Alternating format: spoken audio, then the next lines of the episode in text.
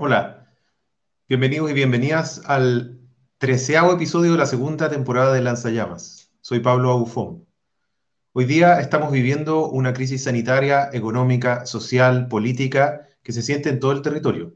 Y particularmente desde los territorios es donde se ha podido experimentar de manera más fuerte, pero también desde donde ha surgido las mayores experiencias de subsistencia y de resistencia a esta crisis. Es los lugares donde se han ido organizando las redes de abastecimiento, las redes de cuidado comunitario, el acompañamiento emocional y de, salud en este contexto de pandemia, y también desde donde, desde donde se han levantado las iniciativas como las ollas comunes o los espacios de recolección de donaciones y de aportes comunitarios para poder alimentar a nuestras familias. En ese contexto, los espacios de los territorios han significado un, un lugar, una experiencia, un tejido que si no fuese por la experiencia de la revuelta desde octubre, probablemente hubiésemos estado mucho, en mucho peores condiciones para poder responder a este momento. También han sido espacios de resistencia, porque en la medida en que la respuesta del gobierno ha tenido un carácter más bien autoritario, verticalista, ajeno a las necesidades concretas de las comunidades y con un nivel de ineficiencia sanitaria, económica, administrativa gigantesca, los territorios también han sido un espacio que han sufrido el ataque directo de un gobierno y de un Estado que ha descargado el peso de la crisis sobre las poblaciones, principalmente las poblaciones más precarizadas de las ciudades, pero también de los sectores rurales de todos los territorios en Chile. En ese contexto, los territorios han sido espacios de resistencia, es decir, han sido espacios de encontrarse, de conocerse, de reconocerse, aún más después de la revuelta en este contexto de pandemia, y que han servido también para resistir esos ataques por parte del gobierno a través de sus fuerzas de orden y de seguridad que han estado recorriendo el territorio, transmitiéndole y, traspasando todo el peso de la crisis sobre las comunidades, por ejemplo, endureciendo las penas para quienes sean infractores de las cuarentenas. Pero ¿por qué alguien querría salir a la calle en un contexto amenazante como este? Solamente porque tiene una necesidad inmediata de asegurar la reproducción de su propia vida y la de su comunidad más inmediata. Es por eso que hay tantas personas en la calle todavía. Eh, lo que no se entiende es que el presidente salga a comprar vino. Lo que no se entiende es que el gobierno se demore tanto en dar respuesta a las necesidades más concretas. Lo que no se entiende es que insista en proyectos como su propio proyecto de postnatal, que básicamente lo que hace es comerse los eh, aportes de las mismas trabajadoras y trabajadores a sus propios fondos de cesantía mientras que la extensión del postnatal de emergencia que proponía el conjunto de la oposición y cuya admisibilidad hoy día fue refrendada por parte de la comisión mixta, da al menos una señal de que es posible plantear algunos elementos y, torcerle la mano al gobierno en ese sentido. Hoy día tenemos una entrevistada, una invitada, una conocida, querida compañera, Valeria Bustos, dirigente territorial, presidenta del Comité de Vivienda Santiago Multicolor, con quien vamos a estar conversando sobre esta resistencia desde los territorios, sobre la experiencia de la pandemia en primera persona desde los territorios. Hola, Vale, ¿cómo estás?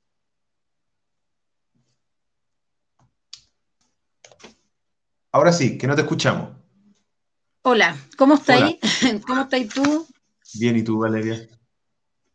Acá, bueno, muy agradecida por la invitación eh, eh, muy contenta de poder estar acá contando un poco lo que pasa en nuestro territorio y que es muy parecido a lo que está pasando en todos lados. ¿ah? Creo que es como similar lo que en la que estamos muchos, somos miles que estamos en esta. Sí. Así que gracias por la invitación. Sí, por supuesto, es un gusto tenerte aquí. Eh, vale, ¿podríais contarnos quizás para empezar un poco cuál es la, experiencia del comité, de la Junta de Vecinos que tú también presides, eh, en, qué sector de la ciudad está ubicado, poder un poco entender cuál es el contexto para que después vayamos viendo algunos otros elementos de, esta resistencia de nuestro territorio. Bueno, nosotros estamos en Santiago Centro. Para los compañeros que son de región, entender que Santiago Centro no, no es solo, digamos, la, la Alameda, Ahumada, La Moneda, sino que también tiene barrios obreros, tiene barrios populares, que es como donde yo vivo, que es el barrio Mata. Barrio Mata, barrio 10 de Julio, barrio San Camilo, tiene como hartos nombres. Creo que no, no hay una identidad así como clara, sino que somos la, suma de, de las identidades. Por eso postulamos al barrio multicolor. No hay como una sola característica, sino que son muchas. Estamos ubicados cerca de Avenida Mata, Vicuña Maquena, Santa Rosa, 10 de julio. Es el territorio que abarca nuestra Junta de Vecinos y, y gran parte de nuestro comité de vivienda que se llama de hecho por un Santiago multicolor. Estamos acá eh, resistiendo, resistiendo, nos ha tocado salir a la calle. Nosotros somos los de la cuarentena de más de 100 días. Estamos desde el día 1 de la cuarentena, nos tocó a nosotros y nunca más salimos de esta cuarentena. Lamentablemente eh, tampoco ha servido para para aplanar la curva o disminuir los contagios en el territorio. Es bien curioso eso, digamos, estando siempre en cuarentena no, no pasó, a diferencia de lo que era Las Condes, Ñuñoa, digamos, otras comunas que cuando partió esto íbamos parejitos en los contagios. Y, y, de a poco nos dimos cuenta que fuimos pasando a la punta nosotros, pues junto a Puente Alto, Santiago y Puente Alto están ahí disputando, disputando el primer lugar de, de contagio. Entonces, es como, grafica lo que somos nosotros. Pues. La comuna de Santiago, comuna que se siente de clase media, es una comuna súper pobre, donde el principal problema y el análisis que hacemos nosotros desde, desde acá de por qué tanto contagio, el tema del hacinamiento, el tema de, de las viviendas donde viven más personas de las que caben ahí. Tenemos casas, te contaba antes de empezar, casas donde viven 30 personas, 40 personas, los llamados conventillos, que es una casa que se subdivide y, que cada pieza alberga una familia de dos, tres, cuatro, cinco, seis personas, con uno o dos baños a veces para 20 piezas. Entonces esa es la realidad nuestra. Entonces te mandan a hacer cuarentena, te mandan a aislarte cuando tenemos un caso COVID positivo y, y, tenés un baño para pa 10 piezas, ¿cachai? Un baño para 40 personas y te dicen, no, ocupe un baño solo, eh, este, aíslese. ¿Cómo te aisláis cuando tu pieza 3x3 alberga toda tu familia? Entonces es un tema muy que va muy ligado a las clases sociales esta pandemia. No, ciertamente está golpeando mucho más a la, a la gente pobre, que soy yo también, digamos, lo que yo represento en mi barrio y nuestro comité de vivienda.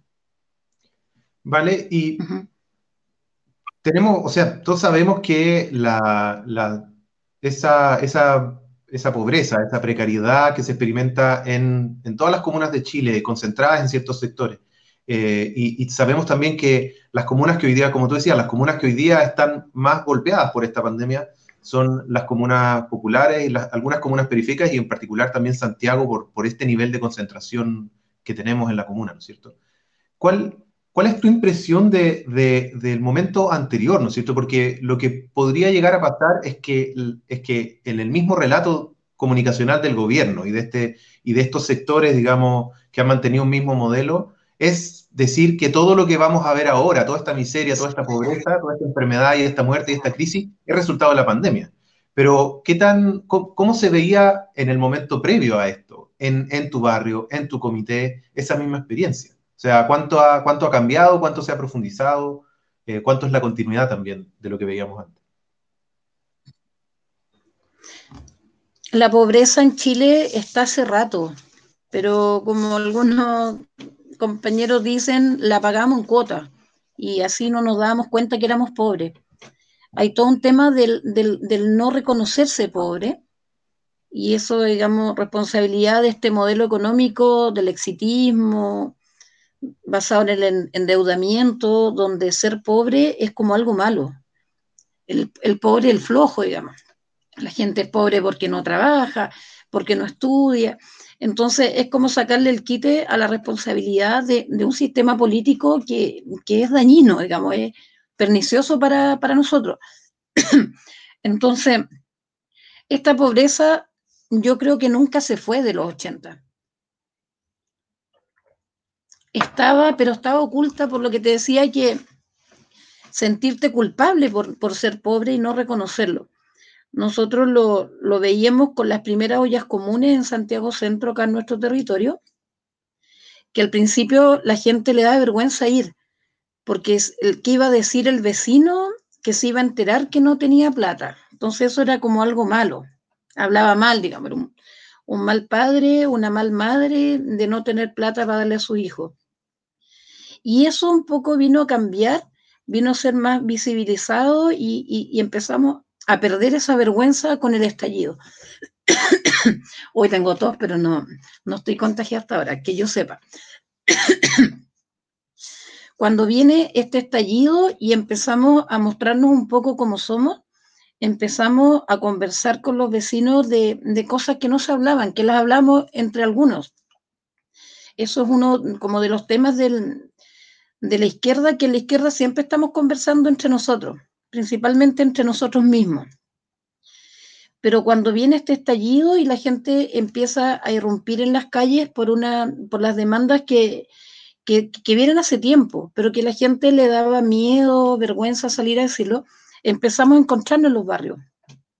Y la gente en la esquina tocando una cacerola, reclamando, qué sé yo, empezaron a conversar de temas más profundos.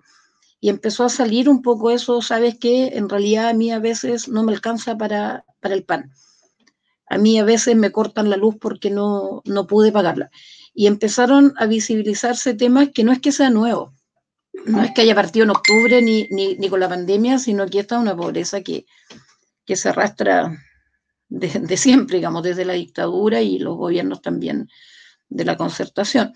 Entonces, cuando, cuando ahora ya viene esta crisis más fuerte y el confinamiento que el que estamos nosotros hace más de 100 días, ya esta pobreza se agudizó aún más porque muchas vecinas, muchos vecinos que, vivían y lograban mantener sus casas y todo eh, con trabajos precarios, que es otro tema, la precarización del trabajo, gente que, ganaba a diario 20 mil pesos, 25 mil pesos, haciendo aseo, costuras, qué sé yo, algunas, labores, y, te mandan a, a, la cuarentena y te dicen que no podéis salir más y te quedaste en la casa y no tenías contrato.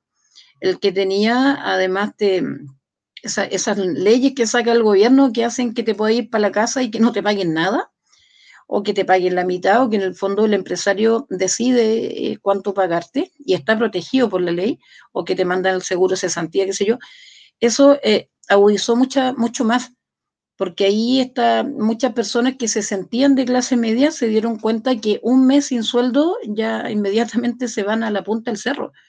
Y, y pasó, un mes sin sueldo significó que dejaron de pagar arriendo, que dejaron de pagar la luz, dejaron de pagar las cuentas y, que además eh, que no tenían comida, que no había reserva de comida. Entonces, esta, esta pandemia vino a visibilizar la, la precariedad laboral, la precariedad en general de las familias nuestras. Chile es un país que tiene muchos recursos que están en manos de empresarios, en manos de privados, los recursos naturales también, es un país rico, pero nosotros somos súper pobres. Aquí el que, el que pueda decir, yo llevo tres meses, estoy acostado viendo tele y no me ha, no me ha bajado mi calidad de vida, eh, un 1% será. Nosotros no, a nosotros sí nos afectó y nos afecta y la gente está desesperada. ¿Vale otras cosas de las que, que, se han, que se han visibilizado, que se han revelado con esta pandemia, además, ¿no es cierto?, de, ese, de, esa, de esa pobreza, de esa precariedad que estaba oculta bajo el supuesto oasis, milagro neoliberal chileno, también es, el, el, carácter, digamos, una mezcla de, autoritarismo y de absoluta desconexión eh, de parte del, del, gobierno y de los sectores gobernantes en general con respecto a esa, a esa, a esa forma de vida, ¿no es cierto? Eh, hemos visto un, gobierno que eh, su compromiso con el, con el sector empresarial es tan, tan grande y tan, tan cercano que, todas sus decisiones pasan por ahí fundamentalmente. Y en una de las cosas que se ha expresado eso, por ejemplo, recientemente es un escándalo que todavía no ha sido lo suficientemente grande, pero es la modificación de los criterios para el registro social de hogares, que es básicamente lo que permite la entrega de, de los beneficios, ¿no es cierto?, de los, de los eh, bonos que se han focalizado, que se han estado entregando. ¿Cómo, ¿Cómo, se ha visto eso desde el territorio y cómo interpretan ustedes desde ahí, desde el comité, desde la Junta de Vecinos, de la experiencia, esta, este cambio en el registro social de hogares? Eh, ¿Cuál es el, impacto que ha tenido eh, en, la población del, del sector? Es, es, bien fuerte. ¿eh? Nosotros hace como tres semanas em, empezamos a escuchar como rumores que se decía que había un tema con la ficha, entonces nosotros como comité solicitamos a cada uno de los socios que revisara su ficha. que viera cómo estaba la cosa, los comités de vivienda, el 70% tiene que ser del 40% más pobre. Es como, como la ley te dice que el 70% tiene que ser extremadamente pobre y que después los otros, eso permite que hayan personas que tengan un poco más de ingresos, que no, no es mucho más, 10 mil pesos más, digamos, que te puede cambiar de tramo. Cuando les dimos esa como tarea a la, a la socia y socio, nos encontramos que gente le subió del 40%, que es el, porcentaje más pobre de Chile, al 80%. ¿Te fijas? 80% ya es una clase media, casi acomodada. Entonces la, la vecina me decían, oye, vale, tengo, gano lo mismo, sigo ganando el mínimo, sigo viviendo en una pieza, no entiendo cómo me subió. Nosotros, cuando pasa esto, lo que generalmente se hace desde el movimiento de pobladores es salir a la calle. Es como la reacción natural, no vamos a exigir respuestas, bla, bla. No podemos salir a la calle en estos momentos, que es lo que más rabia nos da. Entonces, ¿qué es lo que hicimos ya? La vía institucional. Y le mandamos mediante la ley del lobby, que es el sistema que tiene el, Estado para, acceder a la autoridad, solicitamos una audiencia con el, actual ministro de Desarrollo Social, que hasta hace un par de semanas era el ministro de Vivienda, que nos conoce también, que hemos estado en reuniones con él, señor Montiver. Queríamos reunirnos con él virtualmente o como él quisiera, eh, para que él nos contara cómo se hizo esto, porque de verdad que es un misterio para todo el mundo. Y la respuesta fue que no se iba a reunir con nosotros.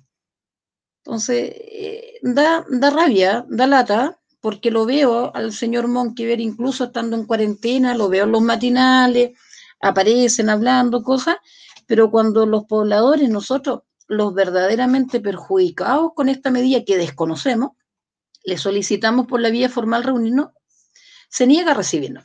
Entonces, a ti te da para pensar harto, te da para pensar harto, te, te deja con mucha rabia, porque nosotros tenemos que tener respuesta para nuestras bases, nuestras socios y socios que, que, ven con angustia que este cambio, esta modificación significa no solo que ellos individualmente no pueden postular a los que les subió mucho el puntaje, sino que además se anula el comité. Y no solo el nuestro, sino que todos los comités de vivienda les está pasando esto. Entonces uno, uno puede llegar hasta pensar, ¿no será una manera que además de querer ahorrarle al, al fisco el tema del IFE, del ingreso familiar de emergencia que tiene que ir cruzado con, con, la ficha, ¿no será que además de eso también de una pasadita se eliminan los comités? Puede uno pensar eso. Y en realidad hoy en día uno puede pensar cualquier cosa, porque la actitud del gobierno ha sido, pero impresionante. Impresionante. Yo, cada cosa que, que uno va viendo cómo actúan, como que uno no la puede creer. Cuando de repente uno escucha algo y dice, no, no, alguien se le ocurrió. Y uno empieza a buscar fuentes, sí, es verdad. Y, y es verdad, y todo es verdad. O sea, eso que el, que el, que el, presidente salga el fin de semana a comprar vino, cuando yo lo vi dije, no, es una broma, alguien, alguien está haciendo un meme. Es verdad. Y les da lo mismo. Y el Lavín internado en una residencia sanitaria, hotel, te fijas, ni, ni siquiera estando enfermo, cuando nosotros lograr que un vecino ingrese a una residencia sanitaria cuesta muchos días y algunos no alcanzan a ingresar. Entonces tú decís, y ellos hacen esto y, y se burlan y se ríen. Y, y, es impresionante, de verdad. Yo creo que cada día nos sorprenden con más cosas. Y, y ya, ya no, no se les puede creer, pero tenemos que con nosotros como pobladores estar preparados para todo, para todo. Aquí se van a venir probablemente nuevas embestidas desde el poder hacia nosotros. Y tenemos que estar preparados, tenemos que estar fuertes y, y aprender a resistir. Es, es, es tiempo de resistencia, no es de otra cosa no estamos en condiciones de salir a la calle porque no, hasta los milicos nos, nos meten en la calle. Entonces, no, y sobre todo en Santiago Centro, aquí en Santiago Centro no es fácil moverse, digamos, de repente la gente va a la feria y hay 50 milicos rodeando la feria. Entonces, es, es como, como que se eligen zonas, las militarizan y, te dejan así como, ¿qué hago yo ahora?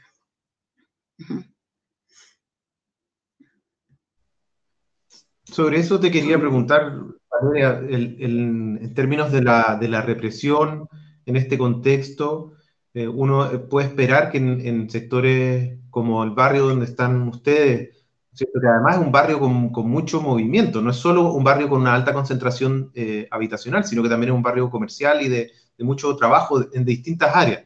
Creo que después nos, nos detengamos un poco como en, en, las características del barrio, porque también encarna una, un cruce de muchas cosas que, en Santiago representan cosas muy relevantes como el, flujo migratorio, el trabajo sexual. Eh, hay una serie de características que están en ese barrio que son relevantes. Pero, pero por ahora quería preguntarte por, por cómo ha impactado estas medidas represivas que ha adoptado el gobierno. Por un lado, el toque de queda, ¿no es cierto? La declaración del estado de emergencia, eh, de, perdón, de, de, catástrofe permitió eh, el toque de queda. Un toque de queda que no se justifica en lo absoluto porque, como, se, como bromeábamos al comienzo, ya nos acostumbramos, es como si el virus fuese, eh, digamos, inocuo durante el día, pero se vuelve malo en la noche.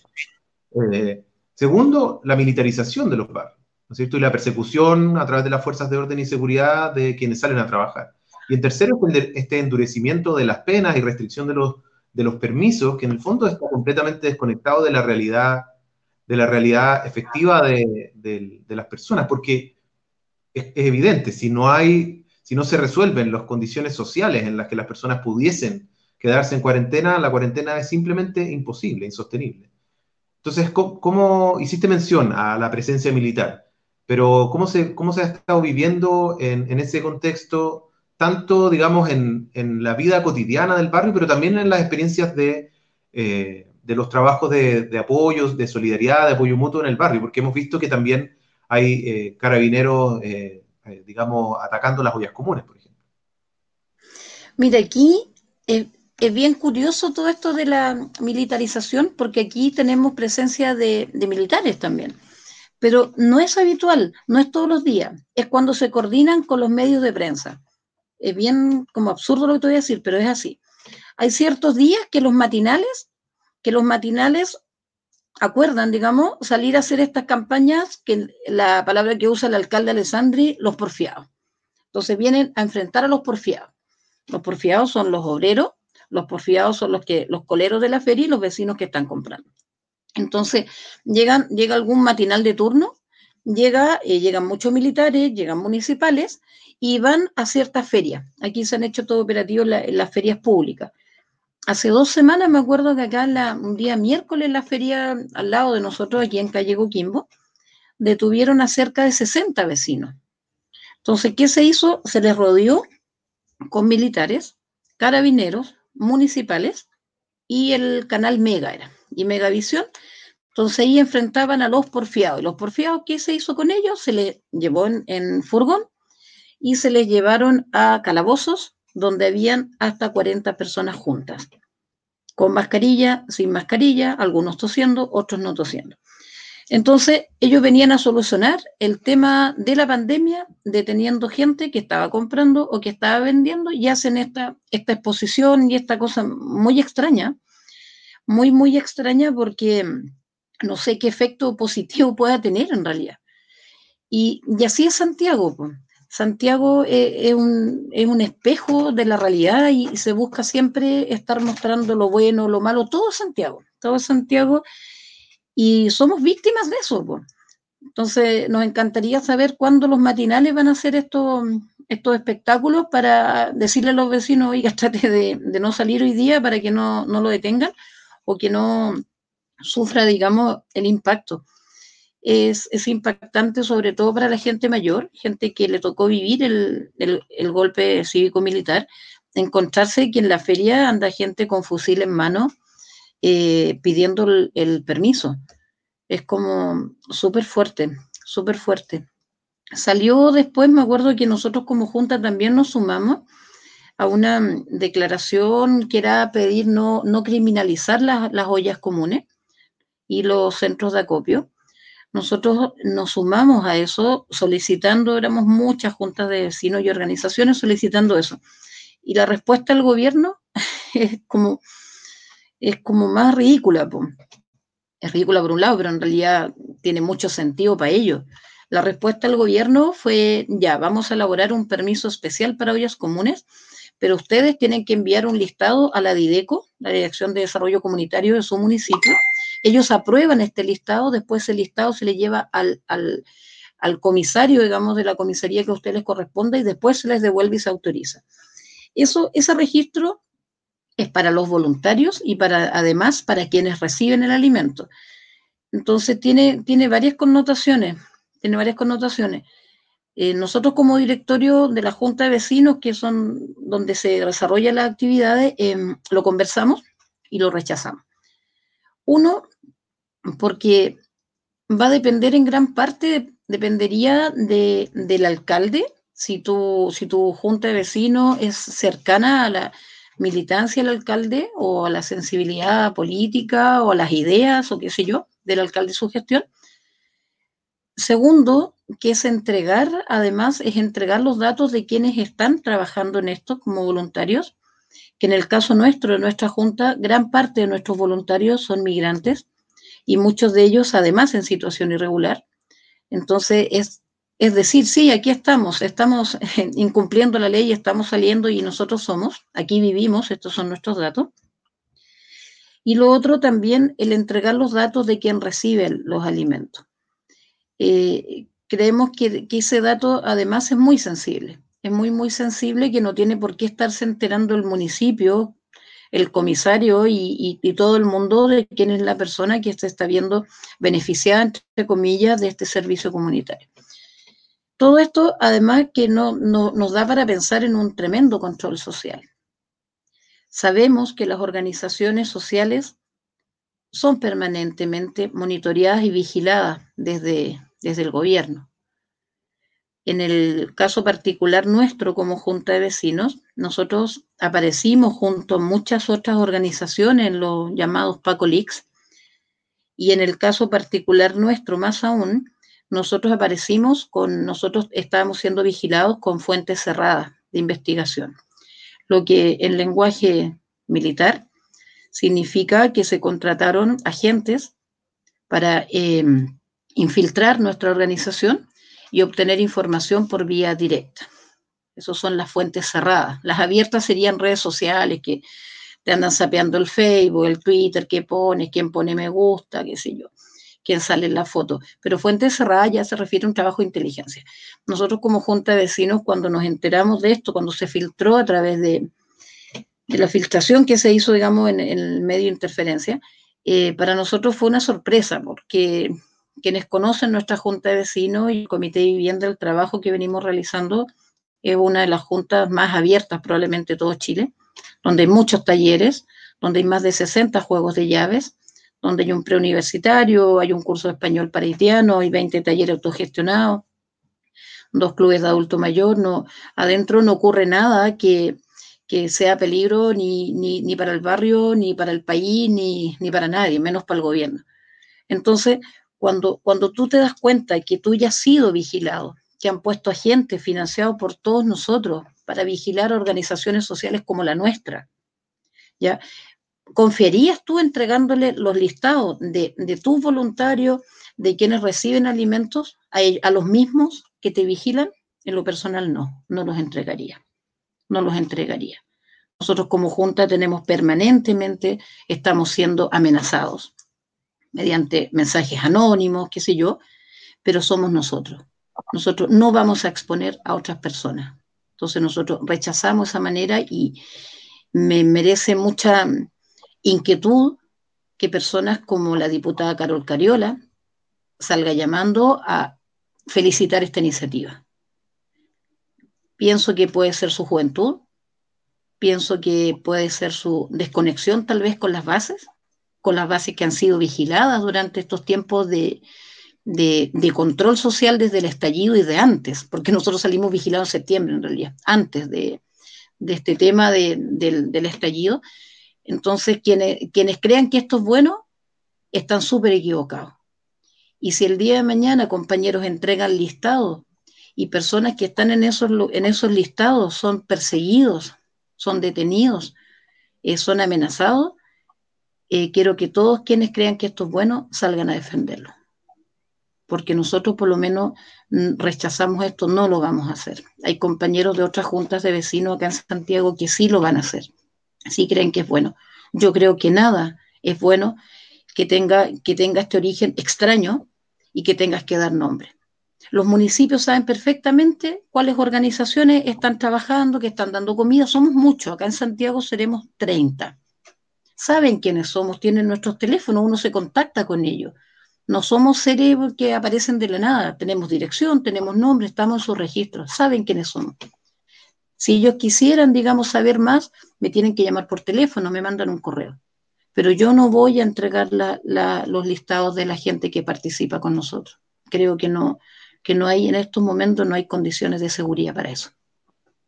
Además que tampoco no parece muy, muy racional o muy sensato el, sistema, incluso, ¿no es cierto? Como asumiendo que efectivamente tiene un origen claramente eh, eh, represivo, ¿no es cierto? Pero aún si no lo tuviese, eh, es poco eficiente que sea un, que digamos, también a la lógica centralizada que ha tenido el gobierno para enfrentar esta crisis, que es que todo tiene que pasar por los centrales, ¿no es cierto? Y las comunidades no tienen ningún rol en resolver esto. y por lo tanto tienen que estar permanentemente ni siquiera negociando o, digamos, o tramitando con el gobierno, sino que tienen que estar resistiendo el gobierno que le está achicando la cancha permanente para poder resolver su propia vida, ¿no? Exacto, es, poco práctico, además, porque nosotros por lo menos como, como comunidad estamos de lunes a lunes.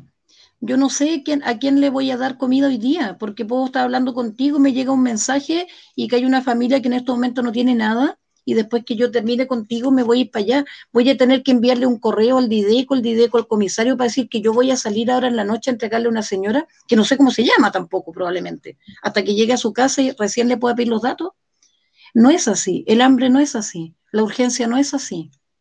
La burocracia es así y la burocracia tiene en estos momentos muchos chilenos sin el ingreso familiar de emergencia, sin las famosas cajas de mercadería, porque ellos idean sistemas pensando en ellos, desde su comodidad desde su sillón. Ellos no, no saben que afuera, abajo nosotros nos movemos de otra manera. Somos más rápidos, somos más eficientes, somos más solidarios y, no somos ladrones. Esa es la otra. No somos ladrones. Aquí nadie se roba un tarro jurel ni un paquete de fideos. Nadie. Nadie. Entonces, ¿a qué le temen? ¿Qué es lo que quieren saber? Si quieren aprender de nosotros y preguntar con nosotros, invítenos a nosotros, invítenos a la toma de decisiones. Pregúntenle a los pobladores cómo lo hacemos. Si a mí me hubiera preguntado el municipio, ciertamente hubiera sido mucho más eficiente la entrega de ayuda en nuestro territorio. No les interesa nuestra opinión. No, no, no les interesa trabajar con nosotros, porque ellos tienen otra manera de hacer las cosas. Para ellos todo es la selfie, es la foto, es la prensa. Eh, es un estilo muy, muy distinto en el que uno nunca va a caer, nunca va a caer. O sea, nosotros llegamos, estamos llegando a las 500 cajas de mercadería entregadas y si tú revisas nuestras redes, no hay ni una foto, ni una foto de alguien recibiendo. Porque no lo vamos a hacer, porque la solidaridad tiene que ser con dignidad. Entonces son estilos distintos. Nosotros nos tomamos fotos entre nosotros, los voluntarios, descargando el camión, haciendo cosas así, mostrando esa alegría del servicio pero no vamos a exponer a los niños, a los adultos mayores, a las personas enfermas a, una foto para comprobar que estamos entregando algo. Eso no lo vamos a hacer nunca, entonces también sería difícil trabajar con, con un gobierno que le gusta mucho eso. Recordemos el famoso instructivo donde decían tienen que mostrar la gente y sonreír y no sé, de verdad que son cosas que son como asquerosas, asquerosas, asquerosas y, qué bueno que no trabajemos con ello en realidad no, no me gustaría verme asociada a gente que hace algo tan, tan miserable.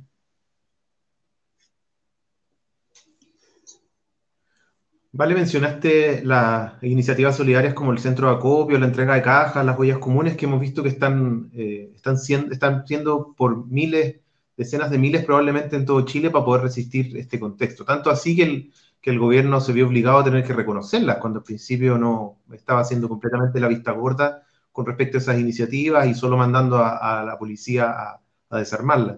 ¿Cómo eso lo han, ya mencionaste que ustedes han estado trabajando con las cajas, ¿cómo ven las experiencias de la, de la, olla común ahí en el barrio han, tenido? Eh, ¿Cuál es el, efecto que han tenido? ¿Cómo, cómo se está viendo en? Nosotros, el, el, tema de la olla común, desde que, desde que estamos en el territorio hace cinco años, para nosotros siempre había sido como un símbolo. Y creo que en general para la izquierda, por eso también se habla harto del, romanticismo de la olla común. La olla común simboliza muchas cosas, simboliza lo comunitario, simboliza eh, el trabajo, simboliza la, fraternidad, el, compartir, el que cada uno coloca una cosita y se arma algo para todo. De hecho, nosotros nuestras actividades como más emblemáticas, aniversarios, cosas así, siempre tuvimos la olla común. Pero cuando, cuando viene el estallido, cuando viene el estallido y el toque de queda y todo eso, las primeras como conversaciones que tuvimos nosotros en nuestros equipos fue, ¿qué hacemos nosotros? ¿Cómo apoyamos en esto? Y empezamos a, preguntarle a la gente, porque a veces uno tiene ciertas miradas, pero tenéis que preguntarle no, no a tus equipos de trabajo directo, sino que a la gente más común. Y empezamos a preguntar qué es lo que le preocupa a usted cuando partió el estallido, a los dos, tres días. Y la mayoría de la gente, el principal miedo era que no hubiera comida. Y eso se puede entender también con el surgimiento de la chaqueta amarilla, los, supuestos intentos de saqueo y todas esas cosas, esas maniobras muy extrañas que ocurrieron, donde la gente cuando está viendo tele se imagina que mañana no va a haber comida, ¿te fijáis? Y te produce angustia cuando tienes niño o eres adulto mayor. Y, y cuando nos dimos cuenta que la primera angustia era no saber si del tema de la comida, ahí pensamos levantar la olla común y se levantó para el estallido al primer fin de semana, después ya teníamos la olla común. Después nos dimos cuenta que fue llegando gente, primero era gente que no había podido salir, teníamos mucho adulto mayor que no, había, no se había atrevido a ir al centro, recordemos que no había metro, no había micro, que la gente le da miedo ir caminando o no tenía capacidad física de ir caminando al centro para cobrar su pensión. Entonces empezaron a llegar los primeros abuelitos, que era por un tema que no habían podido cobrar. Después empezaron a llegar las familias. Después la gente empezó a contar que en realidad no tenía plata desde antes del estallido, entonces que esta era una oportunidad de, comida. Y así nosotros tuvimos la, la olla común permanente hasta la Asamblea Constituyente, le pusimos como un título grande y un lienzo en la sede. Y, estuvimos con la olla común hasta el verano. Hasta el verano cerramos para, la, eh, para el año nuevo y siempre dijimos vamos a volver en marzo. Vamos a volver en marzo cuando, cuando Chile retome todo en marzo, los estudiantes, qué sé yo. Y llegó marzo y, no, y nos pilló la pandemia. De hecho, nosotros íbamos a volver el 15 de marzo. Y empezó el tema de la pandemia y nos dimos cuenta a los pocos días que, nuestra comuna eh, estaba con altos niveles de contagio. Y después, a medida que fue pasando el tiempo y lo seguimos confirmando, nuestra comuna tiene muchos niveles de contagio y hemos tenido muchos fallecidos también. Y, eso nosotros nos llevó a tomar la, decisión de, no levantar olla común. La, la olla común como nosotros la hacíamos en la sede, significaba el contacto muy cercano, significaba también que las personas pasaban todos los días a nuestro ropero solidario a, ver la ropa que llegaba, mucha gente traía ropa, se llevaba ropa, significaba pasar al baño, em, entrar a la sede, compartir. Y nos hemos dado cuenta que este virus es tremendamente agresivo y, no, no tenemos las condiciones nosotros de levantar una olla común eh, con este nivel de, contagios. En las últimas semanas hemos tenido muchas, muchos fallecimientos en el territorio y gente muy cercana a nuestra junta de vecinos. Aprovechar de, reconocer y, lamentar la.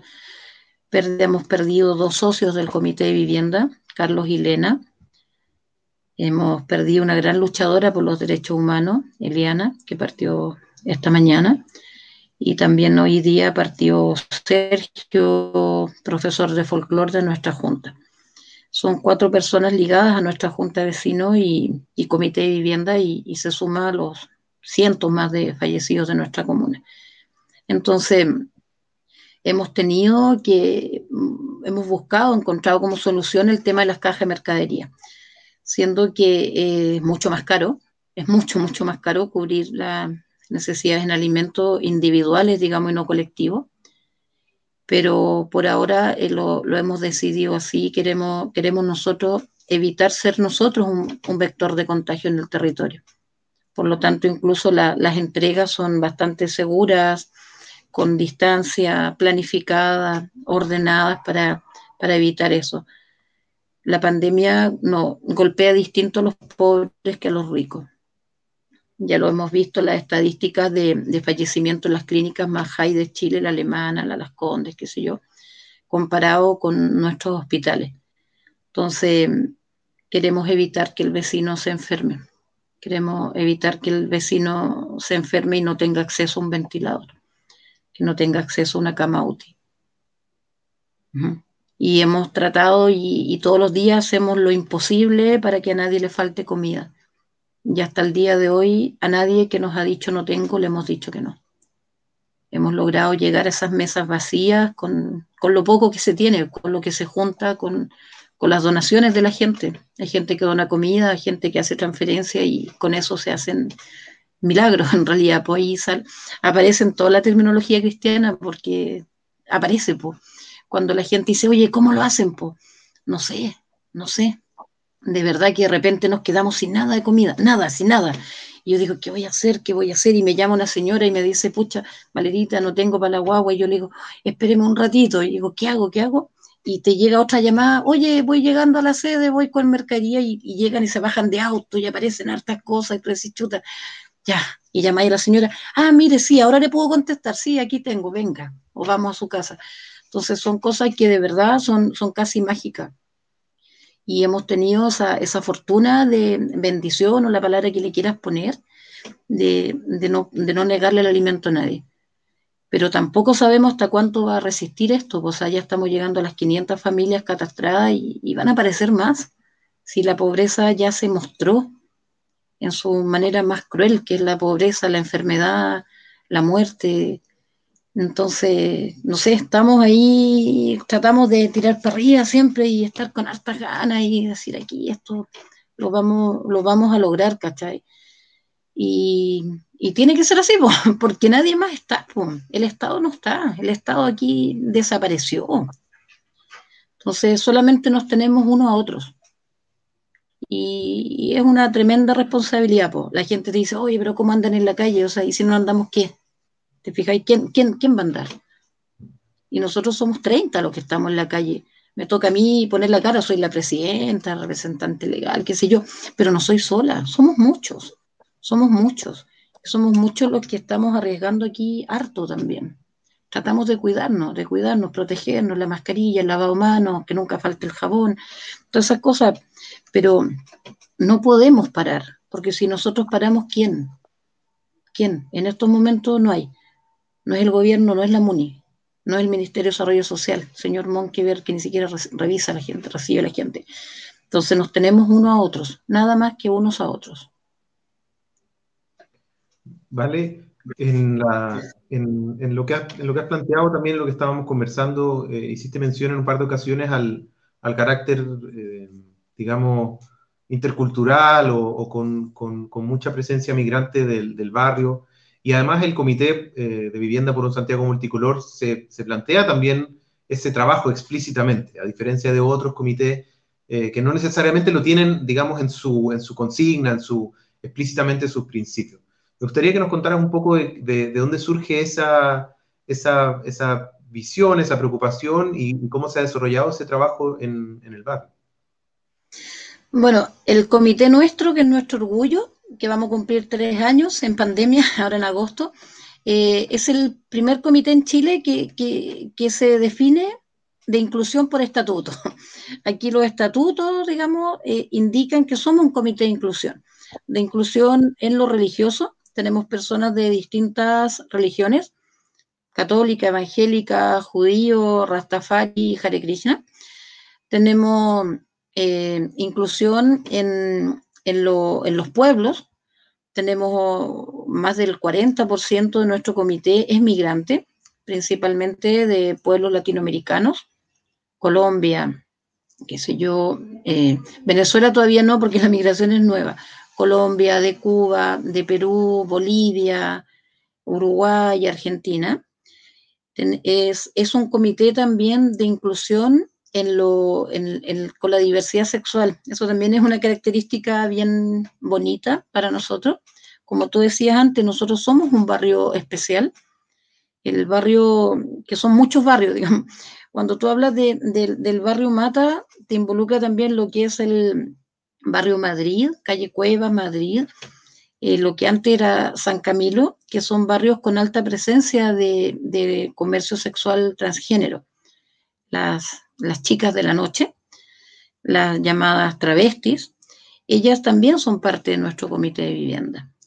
Y, también es un barrio machista, está el barrio 10 de julio, conocido, digamos, por el tema de, la venta de, de, repuestos. Es un barrio, esa es la parte fea de nuestro barrio, un barrio machista, violento, que han estado, hemos tenido hartas situaciones bien complejas ahí en el barrio 10 de julio, pero es parte de nuestra esencia. Lo otro que gran, algunos estudios indican que nuestro sector es el sector en Chile con más presencia de migración y, se nota, y se nota. Nosotros en, la, en, lo que era la olla común y ahora en las canastas, gran parte de, las personas que ayudan y que son ayudados son migrantes. Y en ese sentido, eh, aquí es la migración venezolana. Nuestro barrio tiene una alta migración venezolana, una migración que no es rica, que es pobre, que no es el venezolano eh, lleno de títulos que, llegó a Chile, sino que el venezolano que, viene por un, principalmente buscando un, mejor bienestar económico, que lamentablemente no lo encontró. Es el venezolano que después tú fuera de las embajadas pidiendo volver a su país. Entonces, nuestro comité tiene, tiene esa riqueza, que es la suma, es la suma de los excluidos. Acá, acá nadie sobra. Sobran, sí, sobran los que quieren discriminar, sobran los que creen que el otro es mejor, sobran los que, los que no les gusta la diversidad sexual. Ellos, ellos no están invitados al comité. Este es el comité de, de, los, de los diversos, las diversas. Y esa es nuestra riqueza, eso es lo que nos hace distinto, por eso se llama por un Santiago multicolor. Creemos que, que, Santiago como comuna capital debe reflejar la realidad y la realidad es que no es la calle de los bancos ni de los servicios públicos. La realidad es que, que, es el pueblo pobre, que convive, que se ayuda, que solidariza, que se abraza y se hermana. En nuestras actividades y ahora, incluso ahora en, en tiempo de pandemia, eh, siempre es lindo encontrar que tú vas, invitas a una actividad y te encuentras personas de, distintas características. Y lo lindo es trabajar juntos con, respeto y, sobre todo con, con, cariño, con afecto. La vinculación con las trabajadoras sexuales ha sido un trabajo lento, reconfortante, que te hace sentir bien como persona. Creemos que, que en un, en un sistema, digamos, de, de, país que discrimina, que excluye, que margina, es importante levantar espacios que sean todo lo contrario, que te hagan sentir bien, que te hagan sentir segura y, y además que te hagan sentir feliz. Nosotros, un, un, barrio que es pobre, que no tiene recursos económicos, pero que tú estar dentro te hace sentir muy bien, te hace sentir feliz, te hace sentir respetado. Y, ese es como nuestro principal logro como comité. Nuestro sueño, digamos, el comité es tener un, un, conjunto habitacional para todos, todas y todes. Y lo vamos a lograr, ¿ah? lo vamos a lograr, estamos en este paréntesis horrible, y, pero vamos a ganar. A veces, a veces los de abajo también ganan, a veces, y hay que trabajar siempre para eso. Sí, pues en eso estamos. Vale, ya estamos, estamos terminando, pero quería preguntarte, eh, quizás salir un poco de la, digamos, de la, de la, de la experiencia de, más directa del, del, barrio, del comité, de la junta, preguntarte tu, tu opinión sobre algo. Eh, en el contexto del 18 de octubre, de la revuelta, se fueron, se fueron construyendo y levantando cientos de asambleas territoriales a lo largo de todo Chile. Eh, y en ese contexto algunas de esas asambleas han, contado, nosotros que lo hemos, conocido desde la Asamblea de Yungay, desde la Coordinadora de Asambleas Territoriales, algunas asambleas tuvieron conflictos con las juntas de vecinos, porque las juntas de vecinos aparentemente percibían eh, a, la, asamblea como, un ente que disputaba algo de su trabajo en el territorio y las juntas de vecinos fueron quedando un poco desplazadas en ese contexto de, del movimiento dentro de, de los territorios. Pero en este contexto de pandemia, donde las asambleas se han visto muy golpeadas también, y como son organizaciones nuevas, tienen menos infraestructura, menos experiencia de resistir los momentos de reflujo, las juntas de vecinos han vuelto a tomar un rol preponderante porque tienen una infraestructura que muchas asambleas no tienen, no tenemos. Entonces quería preguntarte, eh, ¿cuál es tu, visión sobre el rol que tienen, deberían tener las juntas de vecinos en este contexto, en el contexto que se nos viene? Porque aunque, aunque se acabase la pandemia, todos estuviésemos vacunados, la crisis económica va a persistir durante más tiempo y por lo tanto los efectos de la pandemia se van a seguir sintiendo. Entonces, ¿cuál crees tú, como para ir cerrando, que sería o debiese ser la tarea, el rol de las juntas de vecinos en relación con, otras organizaciones territoriales que han ido surgiendo y van a seguir surgiendo en este contexto. Yo soy bien crítica del, rol de las juntas de vecinos. ¿ah? De hecho, me acuerdo que, una vez se me invitó para el día del dirigente a, saludar y quedó la embarrada, nunca más me invitaron, de hecho, donde pedí que la gente se fuera. Creo que hay juntas de vecinos que están apernados hace rato, que se sienten los dueños del boliche que le cierran el espacio a, las expresiones culturales, a los jóvenes, en general a, todo lo que sea pensamiento crítico. Creo que las juntas de vecinos fueron tremendamente golpeadas en dictadura y creo que la democratización de la junta de vecinos nunca se realizó. Creo que las juntas de vecinos se centran mucho en la figura del presidente. El presidente es un pequeño dictador. En la mayoría de ellas, el presidente o presidenta decide quién entra y quién no. Y creo que en ese, en ese contexto, en ese rol, no sirven para nada, para nada. Nosotros acá en Santiago, de las 50 juntas de vecinos, habremos movilizado 8, creo, no sé, tal vez 8, 9, no más que eso, no 10, no llegamos a 10. Y, y esas otras 40 y tantos reciben recursos estatales, todo eso, y, sin embargo, no, están a la altura de la gente. Yo, yo siempre le digo a, los vecinos, sobre todo los de las asambleas donde sus juntas de vecinos no, están activas, o están activas solo para recibir cosas de la MUNI, pero no para trabajar con los vecinos, yo les digo, organícense. Por ahora no, no va a cambiar la ley de las juntas de vecinos, se ha intentado modificar, han, habido algunos intentos, me acuerdo del diputado Giorgio Jackson, se trabajó a nivel distrital en algunas modificaciones que no, no fueron muy aceptadas, que era de democratizarlas más. Y, y, frente al actual contexto, yo le digo, no, hay que, hay que tomarse las juntas de vecinos. No, el trabajo conjunto en algunas no lo van a hacer, porque la ley les permite no hacerlo. En estos momentos, yo que soy presidenta, eh, si yo quisiera cerrarle la puerta a todo el mundo, se la cierro nada me obliga a mí a yo abrirle la puerta a la gente. Y a muchos les acomoda eso, les acomoda. Es un, es un lugar de, de prebenda, la Junta de Vecinos, muchas de ellas, de clientelismo, de beneficio personal y de lucro. Nosotros como Junta de Vecinos, como somos autogestionados, no, no, no estamos en, ese, en esa onda porque no, no trabajamos con el Estado ni con el municipio, no, no recibimos recursos desde ese lado y nosotros adoptamos un sistema distinto. Cuando nos dicen, oye, tu junta que está movida, todo, ¿cuál es el tema? Y que pasamos la llave. Nuestra junta hay más de 60 copias de llave. Entonces yo puedo estar o no estar, puedo perderme un año si quiero, y, hay gente que está haciendo cosas, y cosas diversas.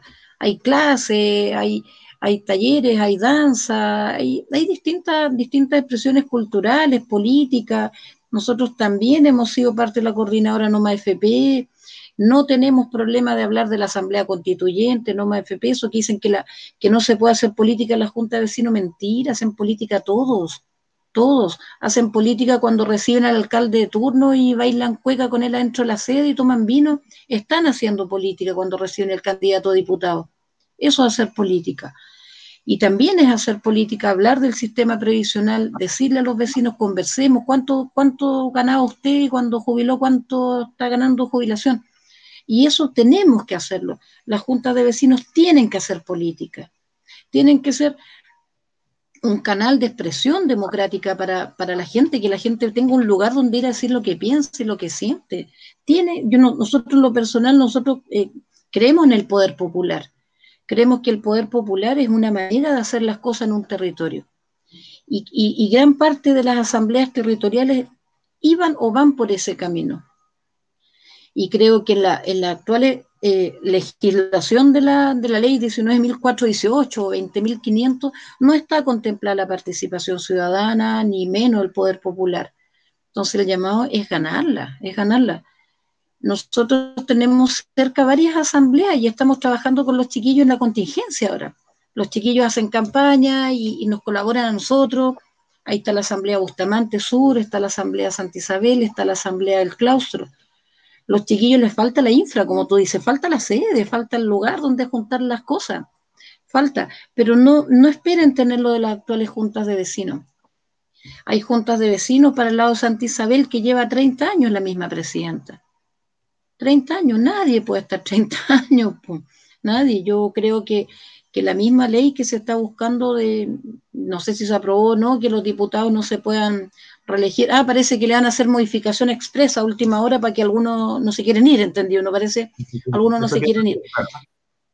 Esas leyes cortas que hacen como en 10 minutos, creo que va a pasar eso con algunos que están metiendo presión. Yo creo que esa ley también debiera aplicarse para la Junta de Vecinos. Dos periodos y nada más. Y nada más. Uno tiene que hacer otras cosas y tiene que darle espacio para que otra gente desarrolle. Aquí nadie es mejor ni peor que nadie, son estilos distintos y yo creo que mientras más gente participe las cosas son mucho mejor. Nosotros somos como 60 y si somos 60 y 60 ideas, 60 acciones y, se puede trabajar con respeto, todo el mundo puede trabajar juntos y creo que es la única manera. Los dictadores no, no suman mucho, ya no es tiempo de dictadores, no sé, pues que se vayan para la casa, que se vayan. Y los carros de la asamblea, em, lo único cuando, cuando nos preguntan cómo lo hacemos, aquí es trabajo, es trabajo. Hay, harta, hay harto también, hay harto pensamiento, harta lectura, harta academia, teoría, pero aquí lo que al final te manda es el trabajo con la gente, estar en la calle, estar cuando hay que estar y las teorías se olvidan todo, se olvidan ¿no? La, necesidad es necesidad, es necesidad y, en estos momentos la urgencia es estar en la calle, estar en la calle, eh, saciar el hambre del que tiene hambre, saciar el frío del que tiene frío y, y juntar rabia. Va a llegar el momento que tenemos que pasar las cuentas. Hay muchas cuentas que pasar y, las vamos a pasar cuando estemos en condiciones ya de salir a la calle. Valeria Bustos, presidenta del Comité por un Santiago Multicolor, gracias por estar en Lanzallamas. Ha sido un gustazo tenerte, Valeria.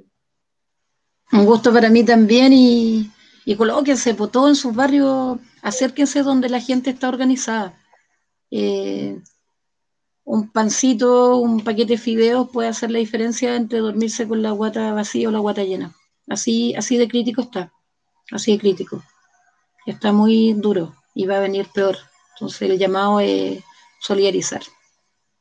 Todos tenemos algo que podemos dar y hay que darlo. Es el momento, es el momento. Eso te lo dejo así para los que están escuchando que no se quieren indiferente, no se quieren indiferente y, hay que moverse. Pues no, no todo el mundo va a estar en la calle, muchos tienen que estar confinados por temas de salud principalmente, pero ubiquen a la organización que esté más cerca porque les dé confianza y, y colaboren, es, el momento.